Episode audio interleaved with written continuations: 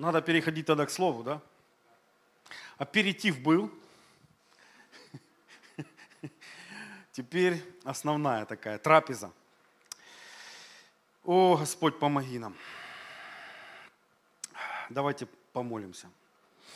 Отец Небесный, Дух Святой, Иисус, мы просим Тебя, чтобы на этом месте было высвобождено Твое Слово, Твоя истина. Я прошу Тебя, Дух Святой, чтобы я смог найти э, подходящие слова, чтобы я не прошел мимо того чего-то важного, не, что-то не пропустил. Во имя Иисуса я прошу Тебя, максимальной внимательности для каждого, чтобы все могли следить за мыслью, чтобы никого не отвлекали никакие посторонние факторы, никого не клонило в сон во имя Иисуса.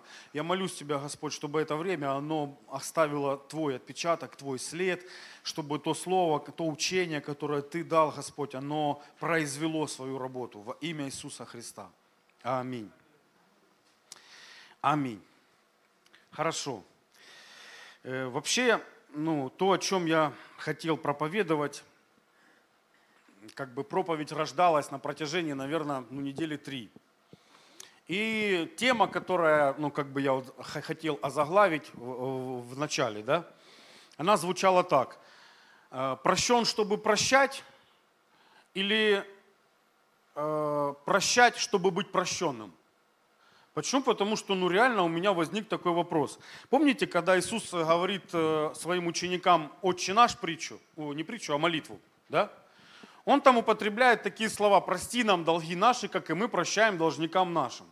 И когда он говорит «Аминь», следующее, о чем он говорит, он говорит, ибо если вы не будете прощать людям согрешений их, то и Отец ваш Небесный не простит вам согрешений ваших.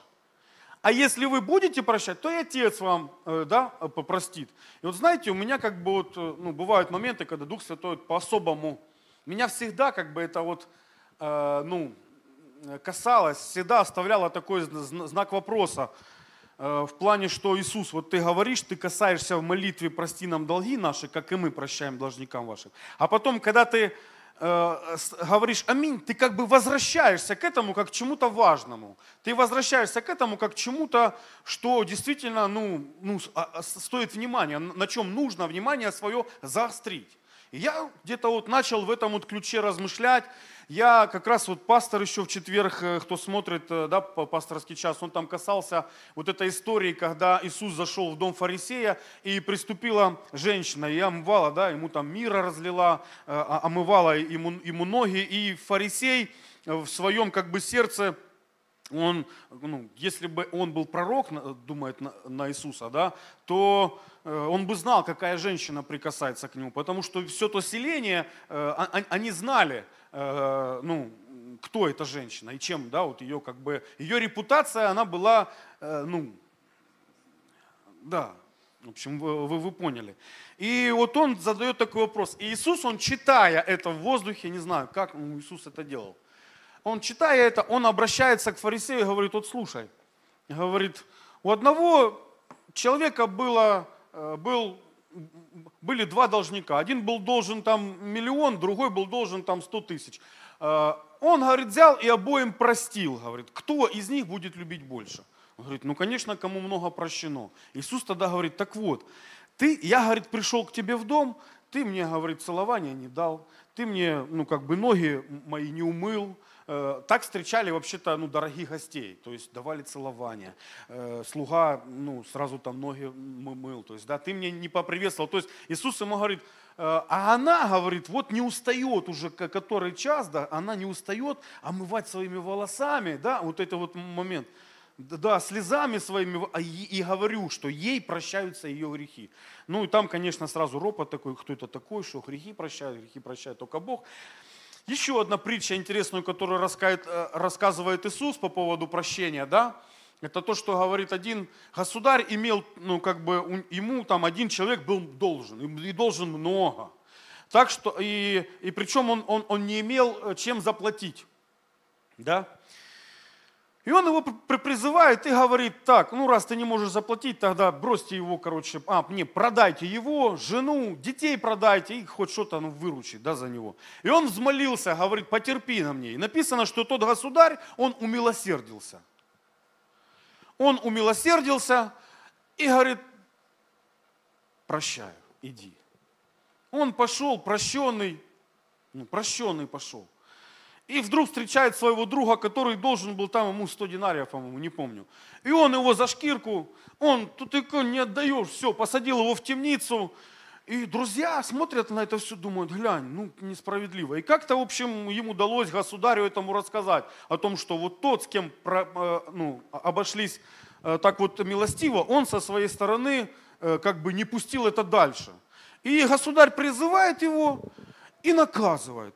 Казалось бы, знаете, у меня, я помню, возник вопрос, слушайте, ну, вот тот человек, которого простили, он же требовал долг э, ну, со своего друга справедливо.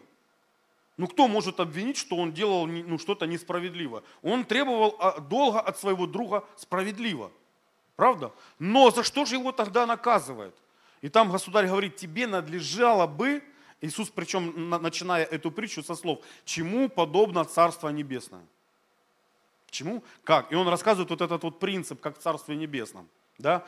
И в конце этой притчи, когда Иисус говорит, э, он говорит, выбросьте этого раба, короче, негодного, все. Когда я с Женей об этом рассказал, Жень, какие у тебя по этому поводу мысли? Женя говорит, бедная жена и дети.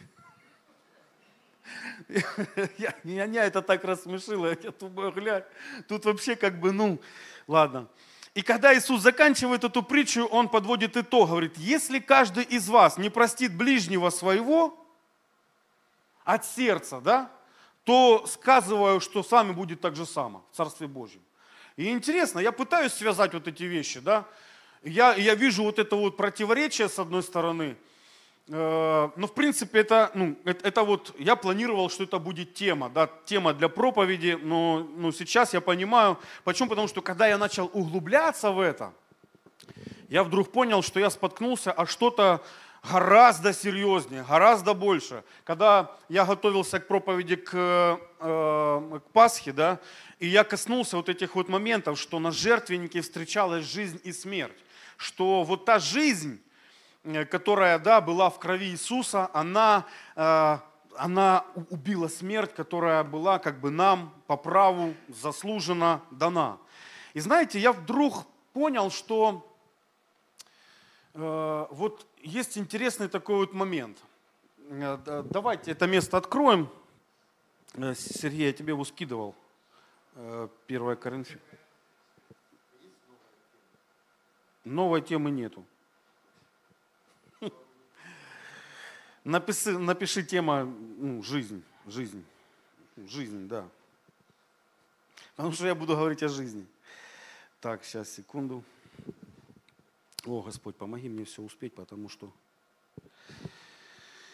Это 1 Иоанна 3,14. Мы знаем, что мы перешли из смерти в жизнь, потому что любим братьев. Не любящий брата пребывает в смерти. Всякий ненавидящий брата своего есть человека-убийца, и вы знаете, что никакой человека-убийца не имеет жизни вечной в нем пребывающей. Знаете, когда я, вот можно сказать, спотыкнулся об это место, я вдруг понял, что ну, мы иногда как бы рассматриваем понятие «жизнь» да, как, как факт. А вот именно здесь э, жизнь рассматривается как, как процесс – Сейчас я постараюсь это объяснить. Если еще помните место, еще мудрый Соломон, он сказал, больше всего хранимого храни сердце свое, потому что из него что? Источники жизни. То есть что-то есть важное вот там, вот, что ты должен хранить. И знаете, я просто начал вот рассматривать жизнь, что такое жизнь, что мы называем жизнью, что мы считаем жизнью. И как бы нам проще это понять, когда мы касаемся вопроса жизни физической, потому что тут все понятно, тут все предельно ясно. И когда мы касаемся процесса физической жизни, то мы легко можем сказать, есть вещи, которые э, стимулируют жизнь, а есть вещи, которые дестабилизируют жизнь. Физическую. Да? Э, у нас есть больница, И э, вы знаете, что в больнице есть несколько отделений, да, и такое отделение, где спасают человека. Мы говорим, что, допустим, человек получил травмы, несовместимые с жизнью. Все, у нас наступила смерть. То есть были какие-то факторы в его жизни, которые э, повлияли на то, что жизнь, она как процесс, она остановилась. Понимаете, да? В Э, в больнице есть э, такое отделение, называется реанимация. Это там, где вот борются за жизнь. Да? Это там, где пытаются вернуть к жизни. Это там, где пытаются, во-первых, устранить все факторы, влияющие на дестабилизацию жизни. Аминь. Реанимация. Если это им удается, они там, может быть, ну, дефибриллятором запускают сердце, или, может быть, э, одевают этот э, аппарат искусственной вентиляции легких, чтобы человек не может сам дышать, дыхания нету, ему делают искусственное дыхание, да, чтобы запустить жизнь, опять вернуть жизнь, да, как мы говорим. И когда как бы человека возвращают в жизни, слава Богу, если его перемещают в палату интенсивной терапии. То есть у него там подключают специальные провода, специальные датчики, за ним наблюдают, потому что его состояние нестабильное. Да? И если с ним все в порядке, его переводят, ну, он поправляется, да, он, он э, переводят его в простую э, палату. И если он там, слава Богу, все хорошо, и он выздоравливает, он становится здоровым. Жизнь, как бы, она продолжает свой путь. Я почему об этом говорю? Потому что я хочу, чтобы мы теперь провели параллели и вот где-то вот э, на жизнь души, на жизнь духа, на нашу внутреннюю жизнь. Почему? Потому что если мы говорим о нашей внутренней жизни, то мы должны коснуться вот тех вот моментов, которые участвуют как, э, как элементы, которые дестабилизируют нашу духовную жизнь, и как элементы, которые стабилизируют, да, которые стимулируют нашу внутреннюю жизнь, Божью жизнь внутри нас. Почему? Потому что интересно, знаете, Бог так обратил внимание мое, когда Бог дает э, заповеди, да, как, когда, если вы читали 28 глава Второзакония, то там э, благословение и проклятие. Помните? Да? Там это все озвучено. И там, если ты будешь слушаться гласа Господа, если ты будешь послушан, будешь ходить его путями, все тебе, ну ты как бы вот все правильно, да, то что? То придут на тебя все эти благословения. И там прям перечень. А если не будешь слушаться, то там перечень проклятий. И знаете, в конце всего этого написано следующее. Жизнь и смерть предложил я тебе – Жизнь и смерть. И это не просто жизнь физическая, это жизнь, которая затрагивает все, вот все, э, все уровни, да, это и жизнь нашего духа, и жизнь нашей души. А, аминь, аминь. То есть Бог, Он как бы, говоря это, Он проводит черту и говорит, если ты вот это вот будешь соблюдать, то это будет, будут те это будут те элементы, которые будут стимулировать тебе, в тебе жизнь. А если ты не будешь соблюдать, если будешь допускать вот эти все нехорошие вещи, негативы какие-то, то это будет жизнь внутри тебя убивать. Будет, а, а, а, будет тебя ну, ну, вести в смерть, короче говоря, стимулировать смерть, да? То есть дестабилизировать жизнь, стимулировать смерть. Понимаете? Я хочу, чтобы мы сейчас вот в этом ракурсе как бы вот посмотрели теперь Э, на вот эти вот моменты. Почему? Потому что вот мы читаем. Мы знаем, что мы перешли из смерти в жизнь, потому что любим братьев. А не любящий брата пребывает в смерти. Не любящий или ненавидящий. Знаете, э, вот я как бы касаюсь этого момента. Я помню, когда Иисус, он, он, он, он э, в Нагорной проповеди начинает говорить, знаете о чем? Он говорит, сказано не убий. А я вам говорю, кто э, гневается на брата своего напрасно, тот уже подлежит суду. А кто скажет брату своему безумный, да, там, э, подлежит гиене огненной. И знаете, ну, я очень долго, как бы вот поверхностно смотря на это место, я не мог понять, что, ну, что ты, Иисус, имеешь в виду, когда говоришь, ну, неужели так радикально нужно относиться вот той вот не, к ненависти, да, которая вдруг, э, ну, в сердце человека есть. И знаете, Бог ну, вот я когда об этом размышлял, Дух Святой меня, мне задает вопрос, как ты думаешь, вот та э, братоубийственная, жестокая война, которая сегодня разразилась между Россией и Украиной, ты допускаешь эту мысль, что однажды, когда-то она была всего лишь маленькой ненавистью в сердце какого-то человека? Понимаете? Я когда это увидел, я понял, глянь. Ну, закон говорит, если убей, да, убьет, ну, тогда, говорит, судить надо человека.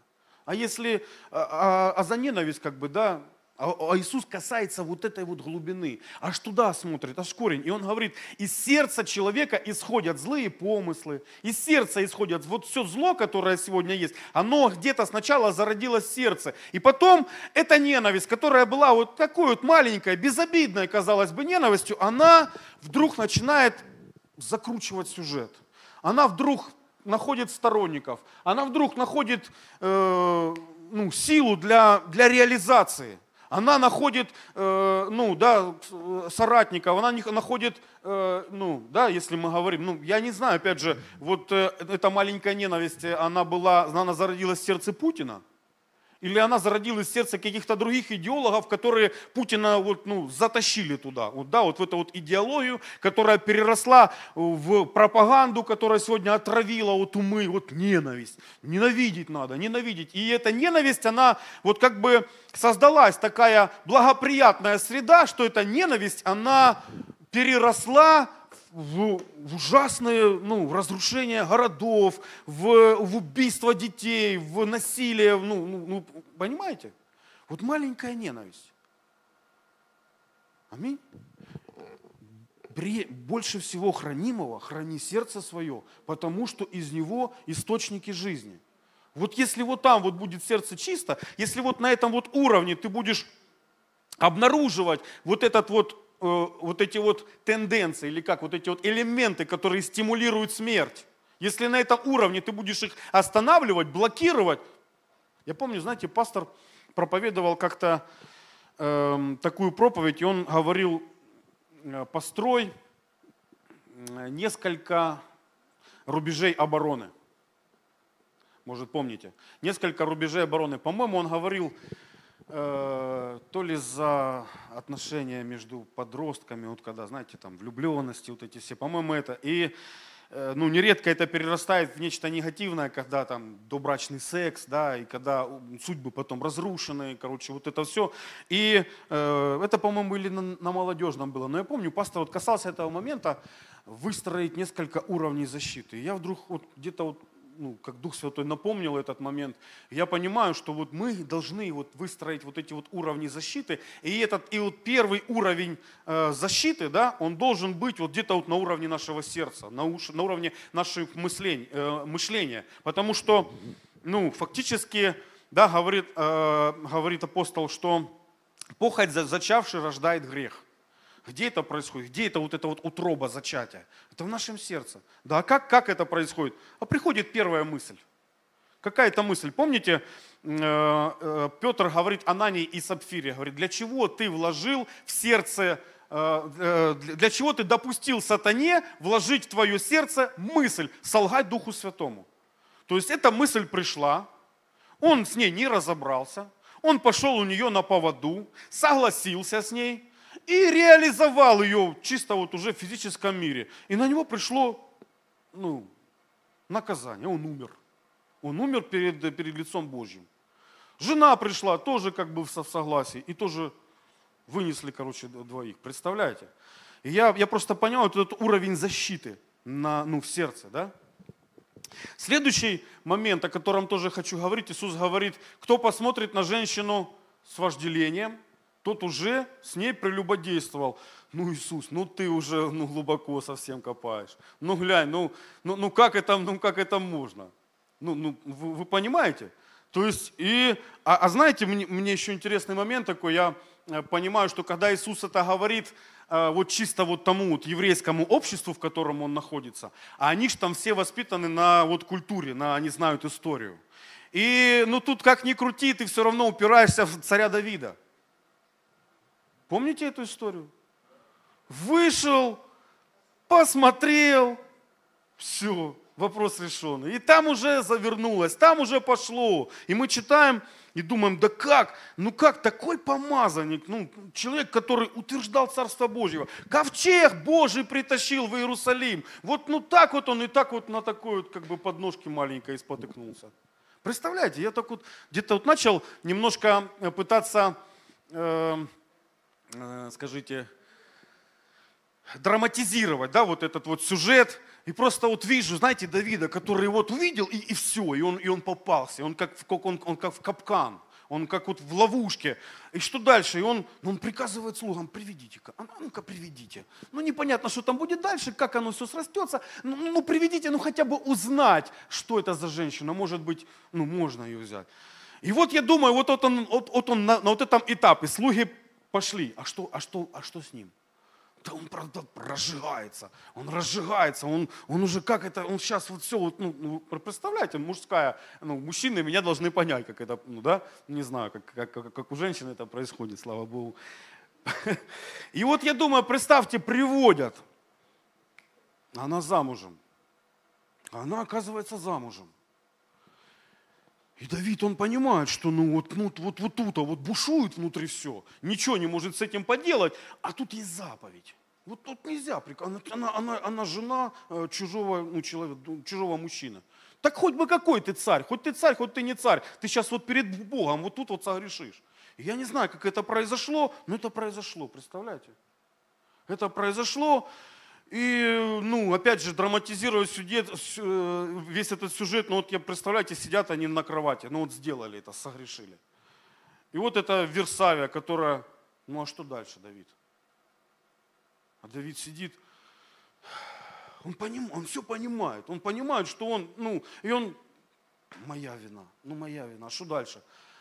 Ну давай как-то мы сейчас скажем, вот что, давай сейчас скажем, что ну, были какие-то деловые моменты, мы там решили, порешали, все, иди домой. И пускай остается все так, как, как вроде бы этого не было. Вот давай, ну, ну ладно, согласились, давай пускай будет. Ну, я думаю, Бог, Он, ну, он не оставляет как бы эту, эту ситуацию, он понимает, что Давид уже вот попался. Давид уже попался, он уже в пазуху взял огонь.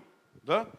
И он приходит, проходит месяц, наверное, я думаю, как минимум, и приходит известие, беременна. Что дальше делать? Ну вот что дальше делать? Представляете, Давид, он понимает, так это позор. Ну это позор, царь, помазанник. Ну ты же слыл вот этим вот человеком, который, ну наоборот, всех к Богу. Псалмы у тебя, у тебя такие классные. И вот он и вот он оказывается вот в ловушке, реально в ловушке вот того, что он совершил. Просто посмотрел. И Иисус, когда об этом говорит, вот, да, вот, ну, кто посмотрит на женщину с вожделением, он, он, он, я думаю, апеллирует вот к этой истории, к этой. Что происходит с Давидом? Он задумывает еще большее зло. Он говорит, позовите Урию, пускай придет Урия, и думаю, ну раз он там, он с войны, Урия на войне, на фронте, он дает ему указания, чтобы его привели, он приходит, расспрашивает его о ходе событий, что там происходит, как на фронте дела. Ну хорошо, думает, хорошо, молодец, все, иди, иди домой. С женой, думаю, ну жену не видел сколько, сейчас жене войдет, и все, и как бы все закрыто, все, он в плоскости, в видимой плоскости, все, ну, шито-крыто. А Урия нет, Урия патриот. Говорит, да нет, как я пойду к жене? Я к жене не могу. Мои там побратимы на фронте, а я, а я буду с женой развлекаться. А я буду, ну, я не могу себе такого позволить. И он там где-то у ворот царских не идет домой. Ему Давиду сообщают. Он не пошел домой, он не был дома. Давид прибегает к запрещенному приему, опять его говорит, а ну давай, говорит, на тебе, наливает ему вина. Ну, кстати, это вот чисто статистика, что 90% всех э, половых э, беспорядочных связей это сопряжены с употреблением алкогольных напитков. И не зря Писание говорит, что э, не смотри на вино, как оно красиво искрится, ухаживается ровно, впоследствии укусит, как змей, и глаза твои будут смотреть на чужих жен, сердце твое заговорит развратно. То есть ты как бы вот употребляя спиртное, даешь вот всей твоей внутренней, как бы, вот этому кабелю, плохое слово, ну ладно, уже сказал, отмотать назад, чук-чук-чук-чук, вырезать, да. Все, ты даешь ему свободу. И, и Давид, он знает, наверное, этот принцип, он, он наливает ему, наливает, пьяненький, хорошенький, ну думает, все, сейчас пойдет к жене, все нормально, вопрос будет решен. Нет, не идет к жене. Да что ж такое, что ж делать? И он идет вообще на преступление. Он, он, он, он пишет письмо начальникам, э, военачальникам, поставьте Урию в такое место, где там опасность, и отойдите, ну бросьте его, его надо убить. Ну, и, ну все, приговор, киллер, все. Представляете, это происходит, ему приносят известие, что Урию убили, и вот я думаю, представляешь, ты, э, ты царь, ты помазанник Божий, а ты радуешься известию, что кто-то там умер. Ты радуешься этому известию, потом, но это же извращение, это же вот то, что к чему привело, вот это вот маленькое, посмотрел на женщину с вожделением и не остановился вовремя, да? То есть такой вот, такой вот глубокий момент. Но самый, самый, самый такой, э, э, самая кульминация, она идет дальше. Почему? Вот я как раз на этом хочу обратить внимание.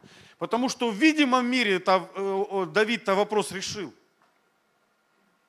видимом мире, ну все, его нету, ну все, беру тебя в жены, давай, иди сюда, все хорошо. Там, ну тихо, тихо, тихо, это все, все, все где-то за кулисами все там порешали, вы сильно там об этом молчите, пожалуйста, все, государственная тайна там, все, решили вопрос. И вот, казалось бы, в видимом мире, во внешнем мире картиночка хорошая. Все нормально, все, концы в воду, ну не подкопаешься. Но Давид пишет интересный псалом. Говорит, свежесть моя исчезла. Он потерял связь с Богом. В жизнь Божья, которая у него была, вот там вот внутри сердца, он ее лишился. Он променял вот на вот это вот, на, на вот этот вот, э, ну да, ну, похоть, да, которая в нем родилась. И он, и, он, и он пишет это, и потом 50-й псалом он, мы читаем, он говорит, тебе, тебе единому согрешил я.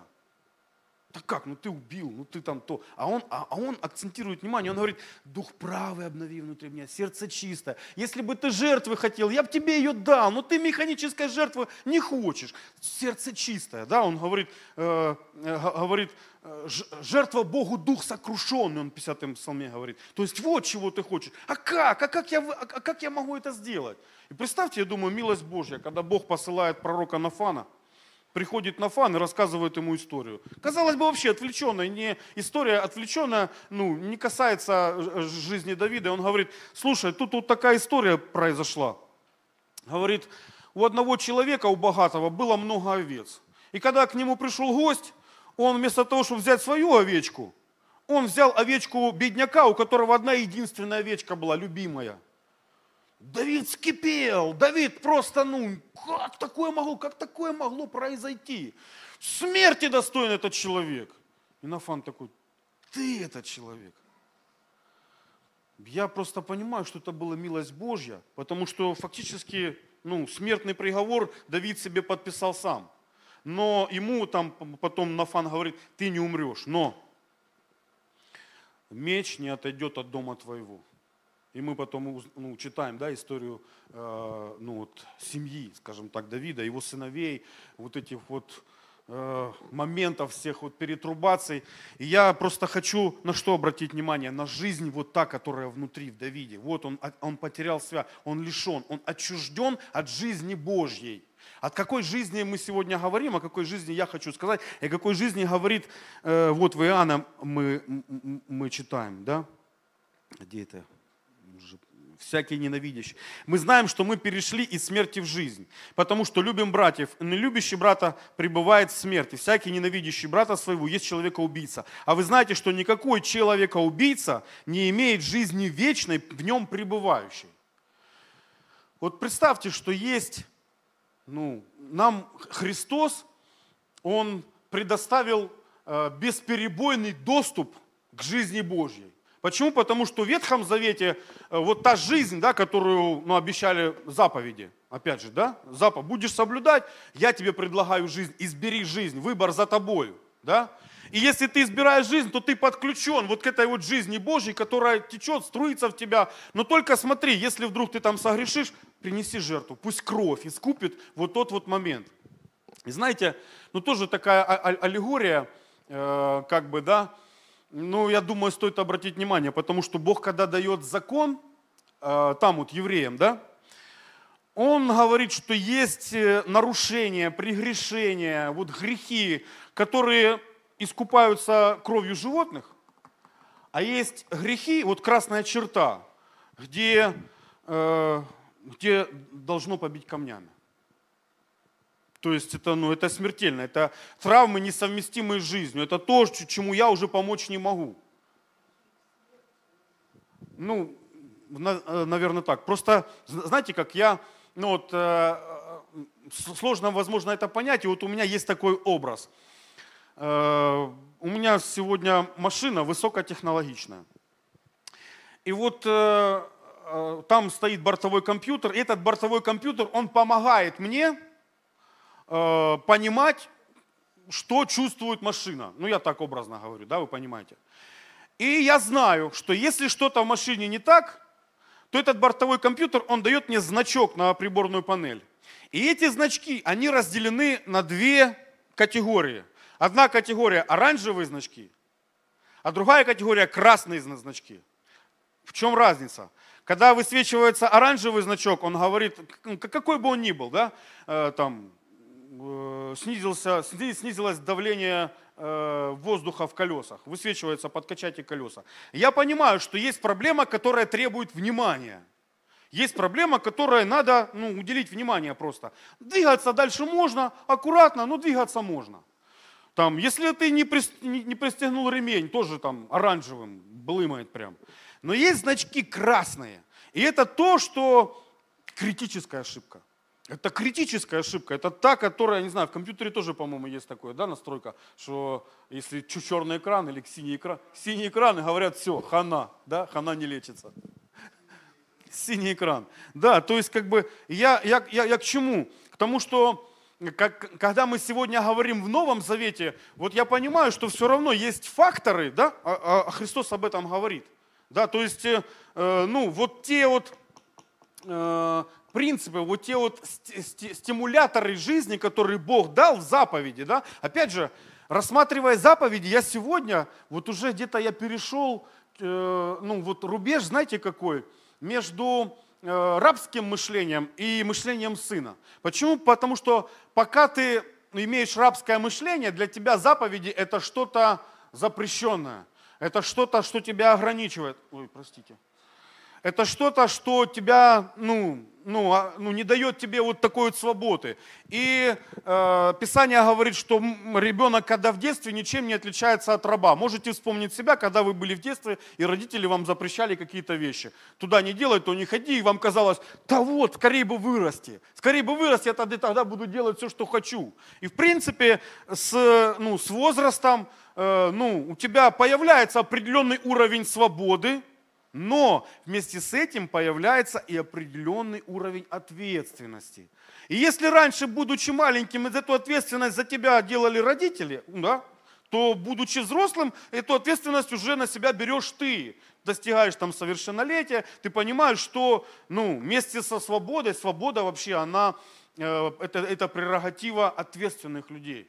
Вот и пока ребенок маленький, ему еще свобода, ну нет, еще рано ему свободу, ну понимаете? То есть это вот ребенок доколе в детстве ничем не отличается от раба. И вот я когда пришел только к Богу, я думал, что все заповеди для меня это что-то ограничивающее, это забор с колючей проволокой, туда не ходи, то не делай. Знаете, но когда э, переменяется мышление, ты вдруг понимаешь, что это слова жизни – что это то, что Бог дал, и говорит, выбери жизнь, я хочу, чтобы ты жил. Я хочу, чтобы э, в твоей жизни были элементы, которые э, спонсируют жизнь, стимулируют твою жизнь. И твоя жизнь, она имеет определенный уровень, она имеет определенный... Почему я об этом говорю? Потому что, смотрите, Иоанн, апостол, когда начинает свое Евангелие, он говорит о Христе, да, Евангелие, э, он, он, он начинает со слов. Вначале было Слово, Слово было у Бога, помните, да? Потом он говорит, мы видели жизнь, и он говорит, и жизнь была свет человеков. То есть э, Иоанн, он представляет Иисуса Христа вот в этих вот трех категориях. И что он в это вот вмещает? То есть он говорит, что Христос это Слово, Христос это жизнь, Христос это свет. И потом, когда приходит Христос, э, да, он, он рассказывает, что Христос говорит такие слова. Тот, кто будет следовать за мной, будет иметь свет жизни я пришел, чтобы разрушить дьявола, дела дьявола, и чтобы вы имели жизнь и жизнь с избытком. Иисус даже здесь, вот не знаю, то ли это перевод, то ли э, ну, такое есть смысловое значение. Иисус говорит о жизни как о некоемом э, ресурсе, избыток, избыток жизни. То есть что-то внутри тебя, что переливается через край. И Иоанн говорит, мы видели жизнь в нем. Мы видели в нем, такую, в нем такую жизнь, которой можно позавидовать. Внутренняя жизнь. Человек, Иисус, не имел ни машины, ни дома, ни там, ну, надежда была, ну, ну как бы еда, на, ну, не было там запасов, купорки, не было подвала никакого, ничего. И, и в нем была такая жизнь. Я верю, знаете, когда я об этом говорю, я верю, что ну, мы как христиане должны вот, э, быть похожими на Христа. И я верю, что в, ну, в общение к Иисусу хотелось идти. Это был очень интересный человек. Ну, если мы, ну да, это был Господь, это был Бог, но э, в нем, с ним было интересно. С ним было интересно проводить время, его было интересно послушать. С ним, в его общении ты, ты просто вылазил из, из твоей темницы, и ты оказывался, да что ж такое? И ты, и, и, и, и ты оказывался в некой свободе, которую тебе даровал. А заметьте, иногда с, с нами бывает то, то, то же самое – Замечаете, когда с одним человеком пообщаешься, и ты пух, сдулся, все, все плохо, все пропало. А с другим пообщаешься, и ну, ты, ну, ты понимаешь, вчера было, ну, как бы, ну, вот, то только вот до, до общения все было плохо, а сейчас как-то уже вроде бы конец, э, свет в конце тоннеля появился. Вы понимаете, вот этот вот, э, вот этот вот момент, э, ну, он, он очень важный. И я думаю, что мы как христиане должны вот прийти к этому, научиться этому, что мы, э, подражая Христу, должны становиться такими же интересными, такими же полными внутри жизни, которая оставляет следы в окружающих нас людях, в общении, на работе, в семье. Но опять же, ну, я, я понимаю, что это процесс – и этот процесс, вот мы, мы, мы как-то касались, я уже проповедовал, да, говорил за освящение. Это то, э, что начинает с нами делать Дух Святой. Для чего? Это вот прихоть Божья, чтобы мы были святыми? Или это все-таки дорога к счастью, которым, ну, которого мы все хотим? Дорога к удовлетворению, к внутреннему, к жизни вот внутри, когда ты понимаешь, жизнь с избытком. Я задавал Богу вопрос, уже будучи верующим человеком, я был в такой ситуации, в таком вот состоянии души, что Иисус, я, не, я, я, я тебе говорю, я не хочу никому проповедовать о, о тебе. Мне нечего предложить человеку, потому что я ничего не, ну, не имею я в тебе. Я как был, так и есть. Я как тот-то, так и это. Ну, ну, мое христианство в моих же собственных глазах было чем-то таким э, ну, непригодным. Не, не работает это, Иисус. Иисус, что-то не так со мной.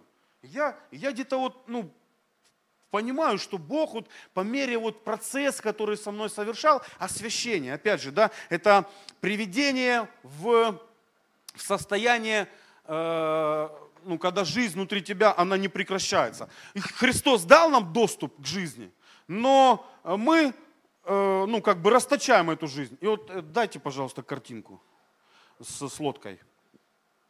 Картинку с лодкой. Сергей, ты не дал Жене картинку с лодкой? Я же тебе сказал, поделись с Жекой. Я тебе дал, а ты поделись с Жекой. Быстро это можно сделать? Сейчас вот эту картинку, когда будем показывать, я просто хочу, э, опять же, вернуться немножко назад, где я говорил, что медики, когда борются за жизнь, да, вот за физическую жизнь, они прежде всего что делают? Они хотят устранить э, факторы, которые влияют на, ну, которые дестабилизируют жизнь. То ли это осколок, то ли это, ну, травма там, не знаю, ну, да, то ли это, э, ну что, кровотечение, да, его надо остановить, то ли это, ну, вирус, надо, надо в человеке этот вирус убить. То есть они, да, вот останавливают вот этот фактор. Нет еще? Ага. И вот говоря, э, говоря о, нашей, о нашей духовной жизни, да, об, об изобилии нашей души, э, то вот многие мы вот пытаемся, вот как вот этот вот э, не очень мудрый мужчина, нарисованный в лодке, он пытается, э, ну представьте, если бы э, в больницу вы приходите, и, и там вам не вирус удаляют, а вам просто парацетамол дают, чтобы температуру сбить. Ну да, вот такой вот момент. И, и, и то же самое вот, ну, ну, в духовном плане. Если мы хотим иметь жизнь и жизнь с избытком, Иисус однажды говорит, я, э, вы, вы меня Господом называете. Ну, говорит, какой, ну, какой в этом смысл, если вы не делаете того, чего я вам говорю? Понимаете? Я вот когда э, ну, касаюсь этого момента, я понимаю, что Дух Святой, когда с нами начинает работать, он пытается нам указать на те причины, которые внутри нас, все то, что в нашей жизни, все то, что смешает жизни, препятствует жизни, дестабилизирует жизнь, он хочет сначала устранить вот эти вот э, вредоносные факторы. Причина, причина, да заткни ты дырку, а потом вычерпывай. Заткнешь дырку, все станет хорошо. Понимаете? То есть, и так в нашей жизни есть открытые двери, через которые дьявол приходит и ворует. Иисус говорит, дьявол пришел украсть, убить и погубить. Вот представьте себе, что э, э, ну, ну, мы, мы же говорим да, о том, что э, у нас есть физическая жизнь, а есть жизнь э, внутренняя, духовная, да, ну, душа, мы говорим, что главная ценность Царства Божьего – это душа человека. И вот там вот должны быть, э, там вот должны быть налажено, налажено вот как бы, чтобы выстроены вот эти вот уровни обороны, да, чтобы все, э, все факторы, которые, при, которые дьявол э, призывает для того, чтобы ну, эту, этой жизни лишить, оторвать от жизни Божьей, сделать, э, запхнуть в ловушку, как э, вот э, Давид попался, да, вот, ну, и он был лишен этой жизни. Он говорит, что все, свежесть моя исчезла, я завял, я, я все, я, я ну, ну, ну, все пропало. Да? И Дух Святой, прежде чем ну, что-то делать, э, прежде всего, он, наше, он, он начинает заниматься нашим освящением. Он начинает э, с нами работать и устранять все дестабилизирующие моменты. Надеюсь, это понятно. Я на этом уже как бы топчусь на месте. И знаете, э, я вот понимаю, что самое первое, по крайней мере так было со мной, самое первое, к чему Дух Святой, на что Дух Святой обратил внимание, это вот одно из первых моих откровений, когда э, я вдруг понял, я это прочитал, Иисус об этом сказал, что дьявол – это отец всякой лжи. Читали? Дьявол – это отец всякой лжи. И до меня Дух Святой открывает мне истину и говорит, каждый раз, когда ты прибегаешь к лжи, ты фактически, ну, ты участник, ты становишься участником вот, вот той вот системы смерти, которая есть. Ты всякий раз, когда ты употребляешь этот инструмент в своей жизни, ты становишься потребителем продукта дьявола. Вот тот, который он создал, он разработчик дал лжи. И если ты прибегаешь к лжи в своей жизни, да, какой-нибудь неправде, пользуешься этой неправдой, чтобы, ну, как бы, думаешь, что это неправда тебе поможет, то, э, то ну, это, это, это, это заблуждение. Я помню, что тогда вот э, э, самое первое, с чем я начал бороться, я, перестал, я, я начал, ну, как бы принял решение, я не буду больше никому врать.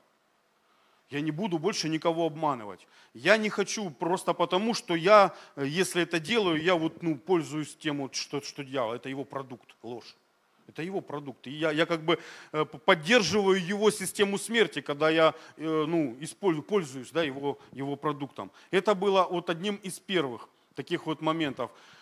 Также я помню, ну, ну да, если я уже говорил за язык, почему? Потому что место самое такое основное, и э, жизнь и смерть во власти языка.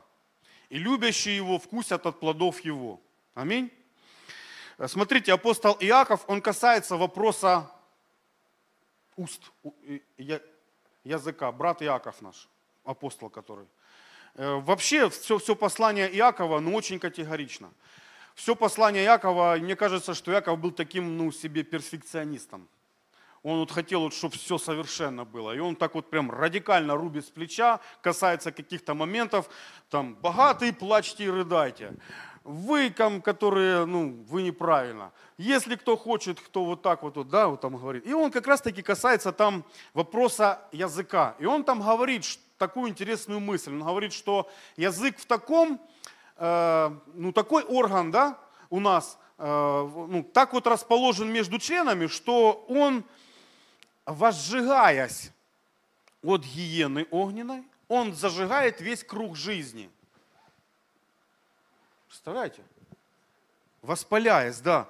Он там, он, он говорит, что э, человек, который сможет, э, может обуздать свой язык, человек совершенный, который сможет обуздать и все свое тело. Он говорит, посмотрите на э, корабли морские, они огромные – они такими ветрами мощными носятся, но управляются маленьким органом. Куда хочет кормчий? Руль. Он говорит, так же и язык в нашем, в, в, ну, в человеческом теле. Он, он говорит, да, вот этот вот момент, говорит, что э, не может из одного источника течь горькая и сладкая вода. Не должно так, братья, быть, что мы своими устами и благословляем Бога, и проклинаем своего ближнего, ну да, там кого-то, людей э, проклинаем. Он говорит, не бывает так, так не должно быть. Но если мы касаемся вот чисто вот, ну, человека, да, то в человеке это очень даже возможно. Почему? Потому что э, ну, из сердца исходят злые, да, и когда язык, он зажигается оттуда, он начинает воспалять весь круг жизни. Жизнь и смерть во власти языка. Вот я понимаю, что первое, чего вот первое, чего коснулся Бог, когда начал заниматься моим освящением, а Он это делает для чего? Для того, чтобы сделать стабильной жизнь Божью внутри меня. Он коснулся моих уст.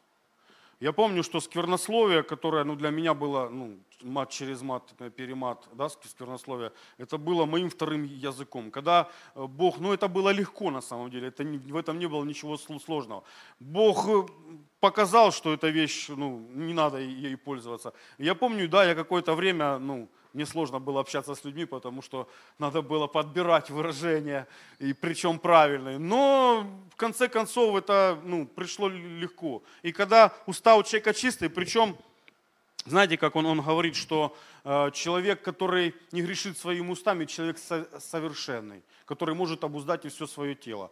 Я даже думаю, что, наверное, можно сделать такой вывод, э, что вот если послушать человека, да, вот, э, ну, ну, что он говорит, можно сделать даже какой-то вывод о его состоянии сердца, потому что уста, они что? Они говорят от избытка сердца. И вот чем сердце наполнено, то у человека на устах. То есть это такой себе индикатор, что у человека в сердце. Вот поговори с человеком, да, и человек сразу ты понимаешь, человек там-то или там-то. Э, еще я хочу коснуться вот такого вот момента. Не знаю, тут будет видно. Если тут не видно, то я прошу включить картинку. Э, почему? Потому что ну, мы заговорили о душе, да, жизнь и жизнь с избытком. Тут плохо видно. Включите картинку, Серый, ты вторую картинку. Да. Э, это вот э, то, что в психологии называют шкала эмоциональных тонов. Надо оговориться, что я ничего не имею против психологии э, при условии двух самых важных моментов, на мой взгляд. Первое – это то, что если психология не отрицает существование Бога, как архитектора, разработчика души – то есть фактически э, Христос, Дух Святой и Бог это является главный психолог, главный душепопечитель. И вообще вот ну, то, что мы сегодня называем психологией, да, ну как бы вот психолог как, как человек, э, как врач, э, старающийся ну, да, там что-то настроить как-то душу, чтобы она функционировала правильно, э, то всю дорогу этим занималась церковь, душепопечение было, священники, исповедь была, общение, и Дух Святой вот человека приводили в состояние, когда ему говорили, слушай, ну ты же ну, делаешь вот эти вещи, ну так ты впускаешь врага в свой, свой огород, ты, ты впуск... ну тебе надо это закрыть. То есть и вот так вот тут общались э, ну, ну, священники. Ну, уже когда два столетия назад как бы была озвучена теория э, эволюции, да, и такой, наступило такой, такое повсеместное безбожие, скажем так, да, то лет через 20 буквально появилась и наука, потому что надо как-то объяснять, душа, душа-то есть, Хотя научно подтвердить существование души наука сегодня не может. Ни пощупать, ни измерить душу невозможно. Но все, никто не знает, где она находится, но, но все знают, как она болит, да, душа. И э, вот этот вот Э, вот эта вот э, э, шкала эмоциональных тонов, это был такой по фамилии, по-моему, Хагард, или может я ошибаюсь, где-то в 50-х годах он это специально разработал. И это вот знаете, как вот ну, наша душа это прежде всего ну, да, вот наше эмоциональное состояние. Почему? Потому что по эмоциональному состоянию, в принципе, это такой вот показатель нашего состояния души, нашей эмоции. Вот то, что мы переживаем. Если у нас есть радость, если, если гнев. И вот э, как бы здесь просто эта шкала, которая показывает ну, вот такие определенные уровни, до уровня, где человек себя чувствует классно. Веселье, энтузиазм, сильный интерес, консерватизм – Э, я хочу этого коснуться. Почему? Потому что это все состояние души. И я немножко только представлю это в другой э, последовательности. Почему? Потому что вот все вот это вот, до вот этого уровня, вот тут, а видите, я поставил ноль. Вот все вот это вот, скука, антагонизм, гнев, скрытая враждебность, страх, апатия, смерть, ну смерть как уже конечный итог, это все Э, то, что стимулирует смерть, то, что стимулирует разрушение жизни, то, что, э, ну, в чем душа мучается. Вот это э, территория, где душа мучается, короче говоря. Аминь. И вот если мы говорим о смерти, ну тут все понятно, ну мертвый, все, ну как бы вопросов нет. Вот тут вот есть такое состояние, которое называется апатия. Я просто смотрел один, может быть, кто-то уже видел, есть такой, э, это вот лекции читали для подростков в школе, и она там касалась этих моментов, но она объясняла это э, для, для подростков, чтобы они не употребляли наркотики. То есть в этом вот ракурсе. Но я хочу немножко шире э, на это посмотреть. И вот апатия, знаете, это состояние, которое, ну вот шоковое состояние. Человек, который может, пережил что-то такое, страшную трагедию, ну, буквально, э, ну, не знаю, смерть близкого человека пережил. И вот он, ну, его состояние здесь, это э, его все, его жизнь перестала интересовать. Его перестали интересовать все то, что есть. Вот тут а вот человек, который находится, э, он он, ну, его, во-первых, уже ничего не интересует. Он может сидеть, э, ну, просто уставившись в одну точку. То есть это такое шоковое состояние, из которого человека нужно выводить. И даже из этого состояния людей выводят специально э, мекаментозно. Нужно отметить, что, в принципе, э, даже здоровый человек со здоровой душой, скажем так, да, он может попадать во все эти состояния. Но Э, есть такое понятие, как, э, как э, хроническое, хроническое, да, вот хронический тон. Вот какой твой хронический тон? И Э, ну, если человек находится вот тут вот в хроническом, вот дьявол, знаете, вот мы говорим, э, опять же, я еще раз, я не сказал вторую вещь, да, по поводу психологии. Психология, вот та, которая там, которая безбожная, она не признает существование демонов и бесов. Существование духовного мира, который, э, который имеет определенное влияние, который создает определенное давление на человека, чтобы его как загнать как можно ближе вот сюда. Почему? Потому что именно когда человек уже попадает вот сюда в апатию, вот тут вот э, к нему приходят мысли о суициде. И причем эти мысли о суициде, они, они представляются человеку как нечто сладкое, как нечто, что дает ему выход из сложившейся проблемы, ситуации. Но мы, э, глядя вот на это состояние, мы понимаем, что это, человек, что это состояние шоковое. Это состояние, человек, находящийся здесь, он не может адекватно оценивать ситуацию. Он не может правильно принимать решения в результате того, что он не может э, адекватно оценивать ситуацию. Понимаете? И человека надо отсюда вывести. Люди, которые сюда попадают, их очень сложно вывести. Я верю, что э, вот работа демонического мира, она как раз таки, чтобы запхнуть человека как можно ниже сюда и чтобы привести его в смерть. А работа Святого Духа, это чтобы человека вывести, если у него хроническое состояние депрессия, как у меня всю дорогу была хроническое состояние депрессия. Просто эмоционально, ты просыпаешься утром, ты не видишь света в конце туннеля, ну, ну все, все плохо, все плохо. Ты, ты ну, как бы вот так вот, и, и, и, и я где-то где находился вот тут, вот, ну, плавал где-то вот тут, вот. очень редко выплывал сюда. Очень редко бывало, что я где-то там ну, опять же, говоря о наркотиках, да, я, я понимаю, что я, э, находясь здесь, принимаю наркотики, наркотики временно мне давали вот этот вот эффект. Увлечение, там, интерес, радость, энтузиазм, даже творчество. Потому что, ну, как бы, ну, да, ну, такие моменты. Временно. И, и вот теперь понимаете, почему человек начинает употреблять наркотики или почему человек начинает употреблять алкоголь. Не от хорошей жизни, а потому что душа ну, требует, душе хочется вот туда. И он однажды попробовал наркотики, находясь здесь. Он сделал такой скачок сюда. Тут классно, тут хорошо, а завтра просыпается, и он обратно ну, в своем хроническом тоне. И что? Надо исправить положение. Он снова идет, и он уже не смотрит ни, ни на что. Он продает там вещи, он жертвует всем, он становится рабом этого греха. Ради чего? Ради того, чтобы попасть вот сюда. Как-то попасть вот сюда. Я, знаете, у меня была такая ситуация, я в парке шел, э, шел в парке уже такой, ну, одухотворенный, и я смотрю, идут два алкоголика. Ну, это было у них на лице написано. Вы знаете, у них определенный отпечаток на лице, там, обвисшее, опухшее. И вот они идут, и они идут таким бодрым шагом, у них есть бутылка. Я думаю, ну, как бы, ну, как я верующий, думаю, надо им засвидетельствовать о Христе. Я слышу, как Дух Святой внутри говорит, бесполезно.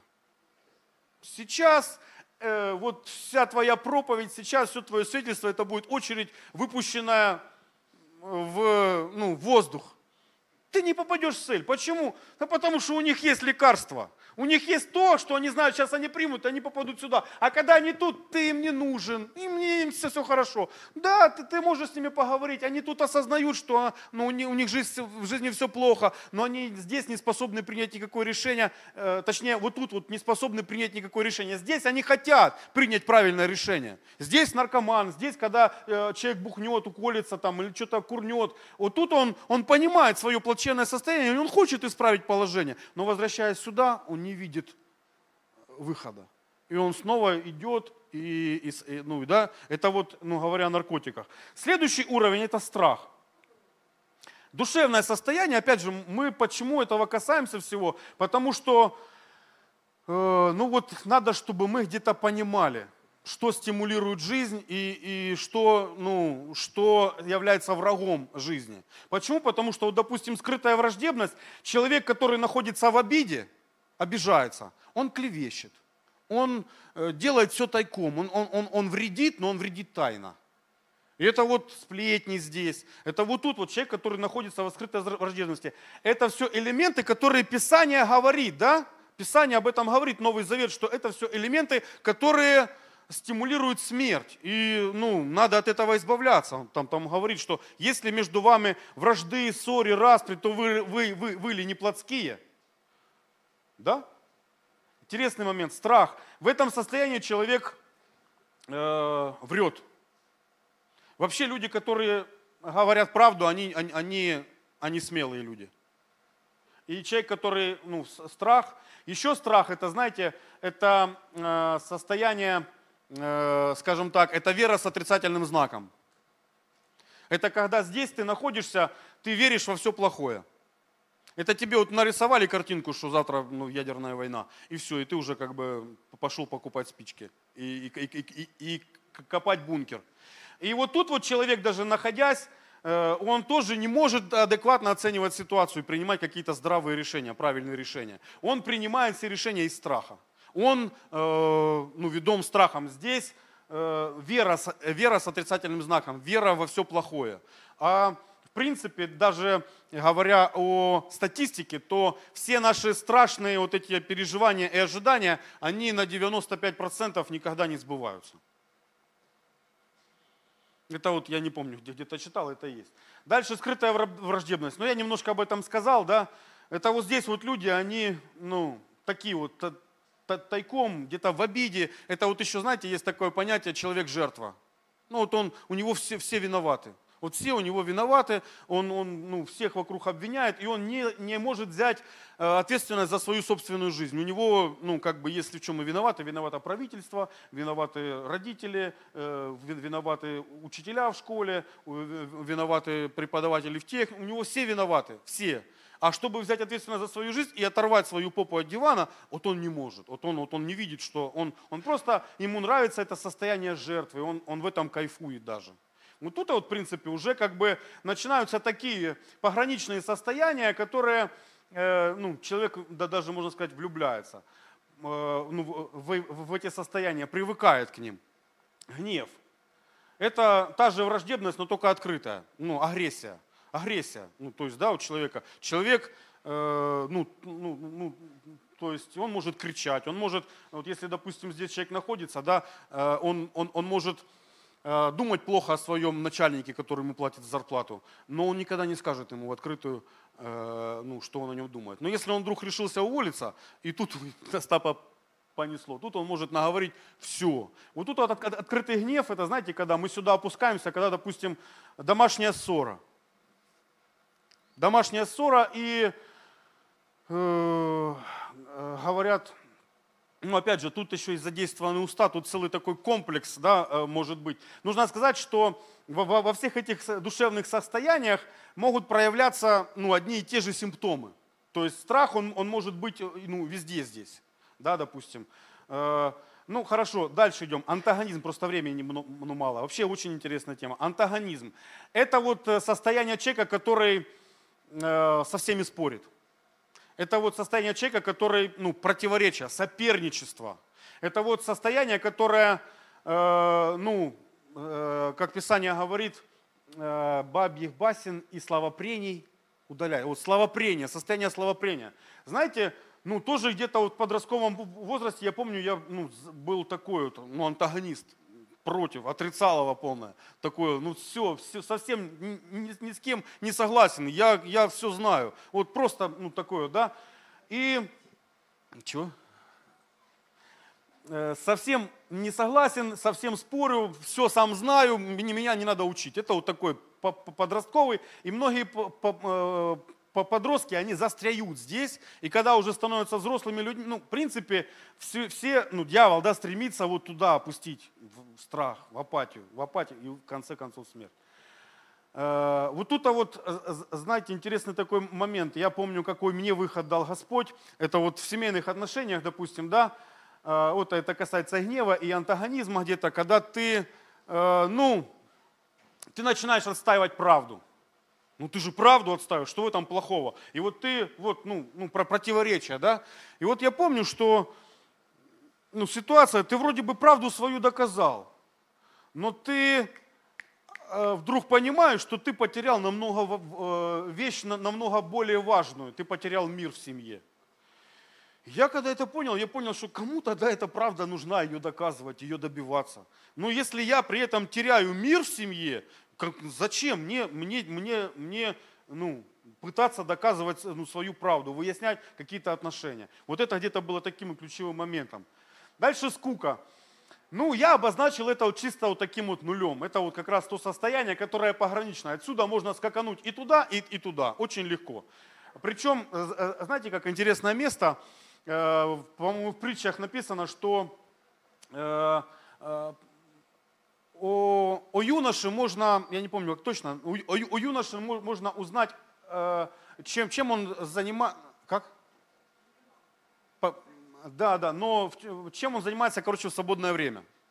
Вот когда у тебя свободное время, куда ты его тратишь? Вот нечем, за, вот нет, вот как бы, ну ты ничем не озабочен, скажем так, нет у тебя ну, никаких планов на день. Вот выпал как-то расписание, окно, и вот чем ты будешь заниматься. И вот тут вот, ну, нормально скакануть куда-то вот тут сюда, ну, включить какое-то интересное кино. Занять свое время, чтобы твоя душа, когда, да, причем, смотрите, э, всегда, когда ты находишься где-то здесь, время, время, оно э, быстротечно, ты за ним не наблюдаешь, оно, оно ускальзывает, ты просто раз, фух, три часа фильм прошел, а ты, ну, три часа не заметил. А когда ты здесь, время тянется время это такая. Я понимаю, что вот сейчас вот хочу коснуться этого момента, что вот у меня было такое состояние в молитве, когда молитва для меня была чем-то тяжелым, когда молитва для меня тянулась, когда я не понимал смысла молитвы, я ну, вот где-то вот, где-то вот тут, вот у меня противоречия внутри, у меня какие-то эти самые, и я, я рвусь туда, рвусь сюда, а надо молиться, и все, что я вот делаю из состояния нужно, надо – это вот, э, ну, оно, оно, оно не обогащает мою душу. Но когда я это делаю и, допустим, вижу результат этого, да, я вижу, у меня появляется такое увлечение, такая жажда, интерес. Я вот тут, а вот я вообще не наблюдаю времени. Когда ты ну, что-то, ну, чем-то увлечен каким-то процессом, да, э, творческим или каким-то, ты просто не замечаешь этого времени. И вот я понимаю, что где-то в какой-то момент моя молитва, она, вы, Бог ее вытащил вот оттуда. Он вытащил ее туда в увлечение, интерес. И сегодня я э, ну, могу находиться в молитве получать там, и это, и это ну, есть в этом наслаждение, это вот ну, правильное состояние. Вообще я верю, что все мы как христиане должны находиться вот тут. Наше хроническое состояние эмоциональное должно быть тут. Иисус сказал, дам жизнь и жизнь с избытком. И оно тут. И знаете как, ну, нас отсюда надо как-то достать. Мы что тут, мы что привыкли. Мы когда приходим из мира, ну мы, ну мы все где-то здесь. И по мере того, как Дух Святой занимается нашим ощущением, э, приводит в порядок нашу жизнь, мы отказываемся, мы осуждаем какие-то вещи в своей жизни, мы потихонечку поднимаемся. Я говорю, для меня, э, ну, для меня мир был э, для, для меня стакан был всегда наполовину пустым. Вот мы еще говорим, такое понятие есть, да, как э, пессимизм и оптимизм. И я всегда думал, для меня, я был пессимистом, э, э, я всегда думал, что э, ну, ну, ну, у меня был вопрос, как, вот, ну, что, как, как, как это, оптимизм, это как вообще? Ну что, у человека проблем меньше? Нет, у него отношение к проблемам другое. У него просто, у него он находится здесь, и он не зацикливается, он не придает такого большого значения тем вещам, которые, когда ты находишься здесь, ты им придаешь большое значение. Ну как это? Ну как это? Ну посмотри. Ну, ну, и, и, ты, и ты просто разду... Я, я помню, что меня Бог постепенно из этого выводил. Еще как бы вот говоря о своем свидетельстве, знаете, именно, именно мое свидетельство. Ну, да, давайте еще чуть-чуть. Вот скука, да, отсюда человек может стартануть туда-сюда. Дальше консерватизм. Ну тут вот я большое расстояние сделал, на самом деле консерватизм где-то вот тут, вот, наверное около нуля. Но это уже состояние стабильности. Это вот когда уже человека из э, реанимации переводят в палату интенсивной терапии. Ну так вот, да, если мы утрируем. Э, консерватизм – это такое, знаете, когда я, я понимаю, что я иногда прибегаю к этому состоянию, когда, допустим, в моей жизни атака, в моей жизни какое-то давление. Я понимаю, что просто Э, просто какая-то моя дисциплина, просто какие-то. Вот здесь вот, когда человек находится, ему тут комфортно в плане, он, ну, знаете, люди живут по, по принципу, или есть такое понимание, что лучший враг, не, вернее, э, да, лучший враг, враг хорошего хорошее враг лучшего. То есть они, они согласны вот на это и не хотят не рисковать. То есть им достаточно зарплаты на заводе, и они, может быть, их и могли бы зарабатывать, э, как вот частные предприниматели, но они не готовы к каким-то вот изменениям, они не готовы, они остаются здесь, и это, в принципе, такой вот, ну, такая ну, стабильность, да, вот их привлекает здесь стабильность такая. Э, здесь, э, ну, Э, ну, здесь все предсказуемо, а, а там, вот если выйти из лодки комфортно, там, там как бы, ну, надо какие-то решения, там надо как-то, ну, двигаться, там какие-то идеи, новаторские какие-то, и человек к этому не готов. Но это вот стабильный уровень для того, чтобы укрыться, спрятаться во время шторма.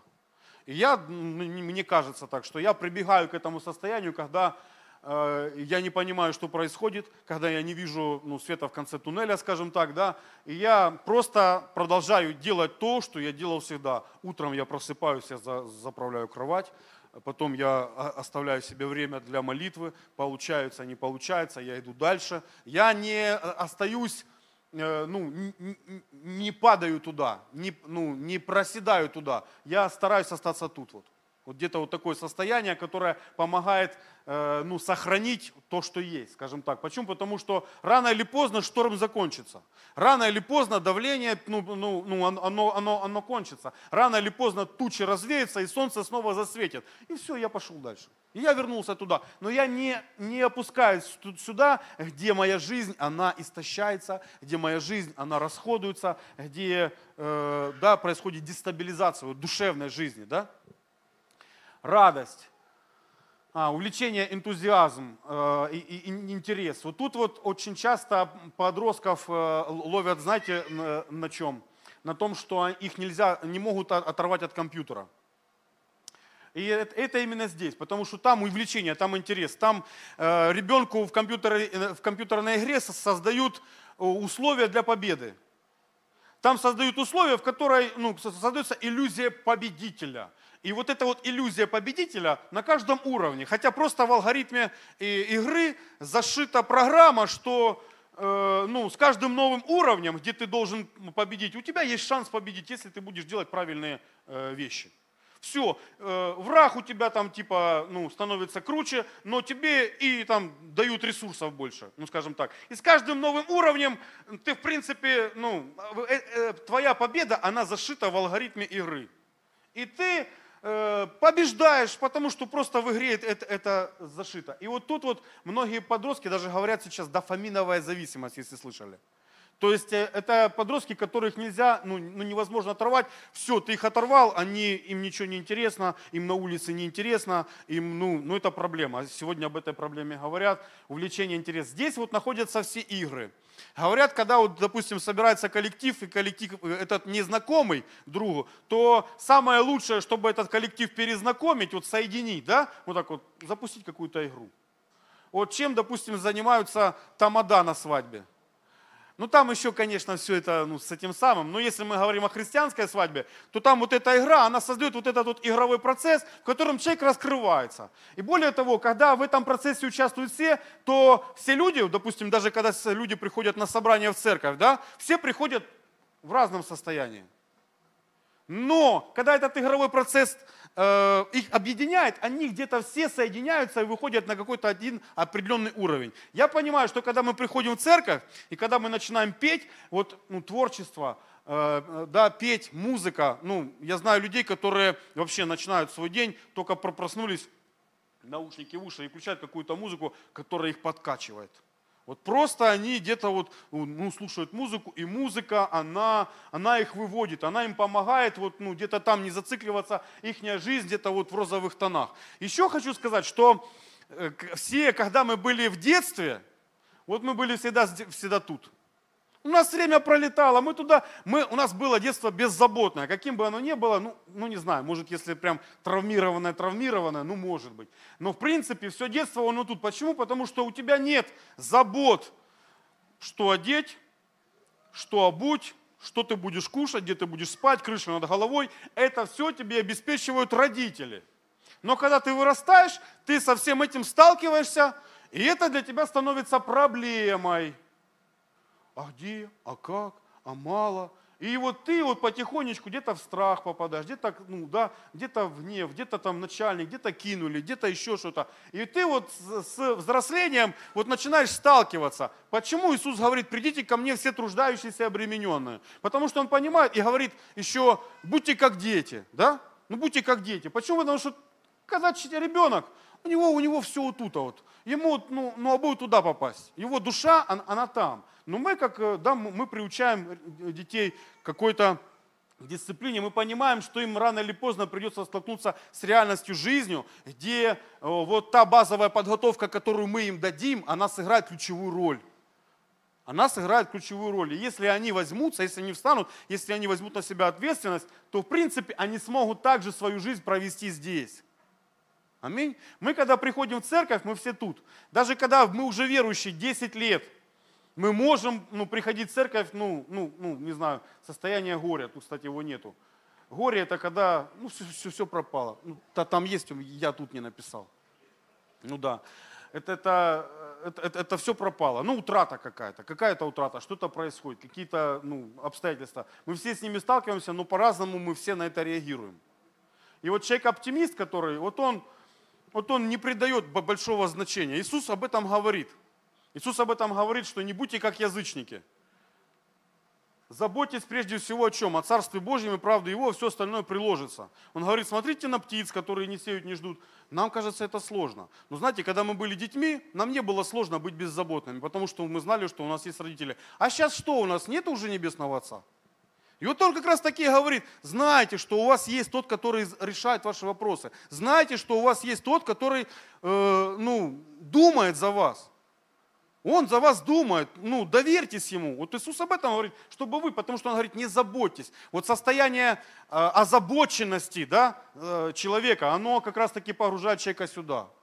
И знаете, я понимаю, что для того, чтобы у нас в церкви, скажем так, бурлила жизнь, то должны быть люди, которые имеют какое-то хроническое состояние вот тут, вот тут которые добились в своей жизни избытка, о котором говорит Иисус, избыток жизни. Почему? Потому что человек, который находится здесь, он может вытащить человека, который находится здесь, сюда.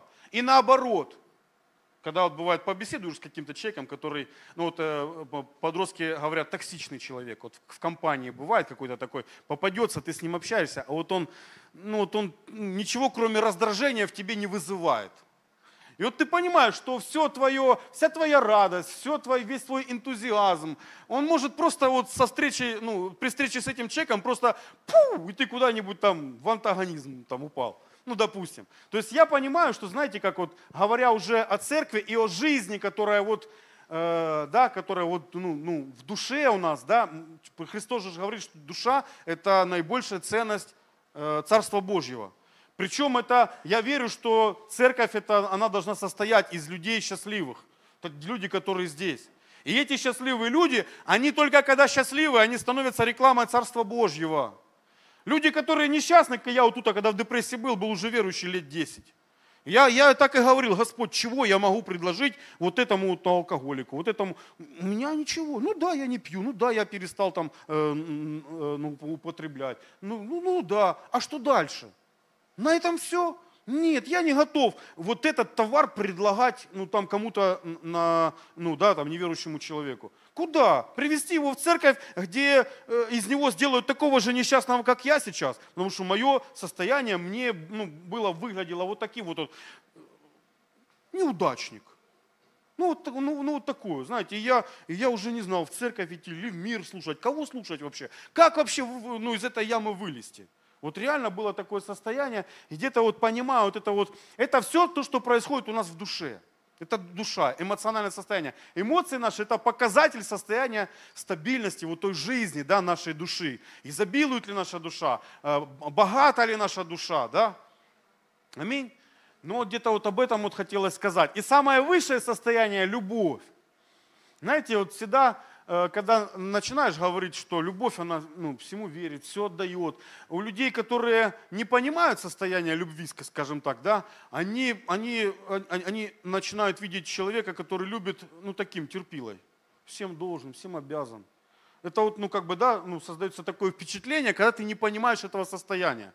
И поэтому Павел говорит, э, чтобы мы Э, уразумели превосходящее разумение любовь Христову, чтобы нам исполниться всей, всей полнотою. Вот со мной один раз в жизни было.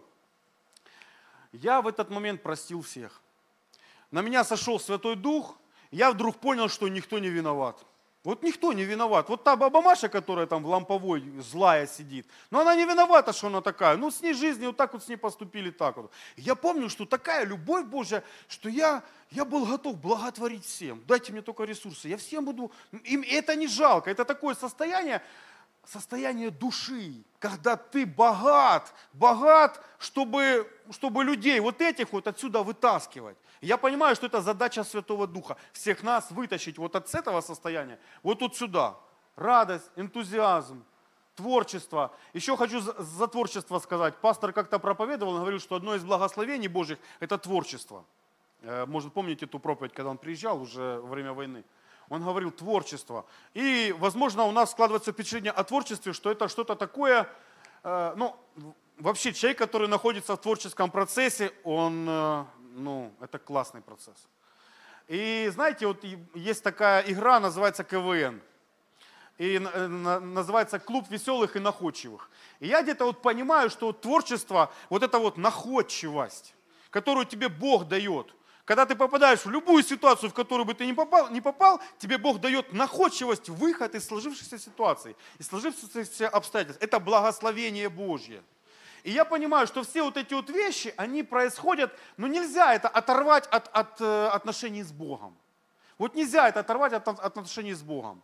И когда ты послушен Богу, когда Дух Святой говорит, ну все, давай уже, ну, когда ты ссоришься, давай уже э, подбирай фразы. Я верю, что человек, который исполнен из Святого Духа, он очень-очень внимательно и аккуратно подбирает выражения. Он взвешивает каждую фразу, которую он говорит, потому что он знает, что слово, оно может ранить, слово, оно может исцелить. И э, уста мудрых написано, убей, да, уста мудрых, они врачуют.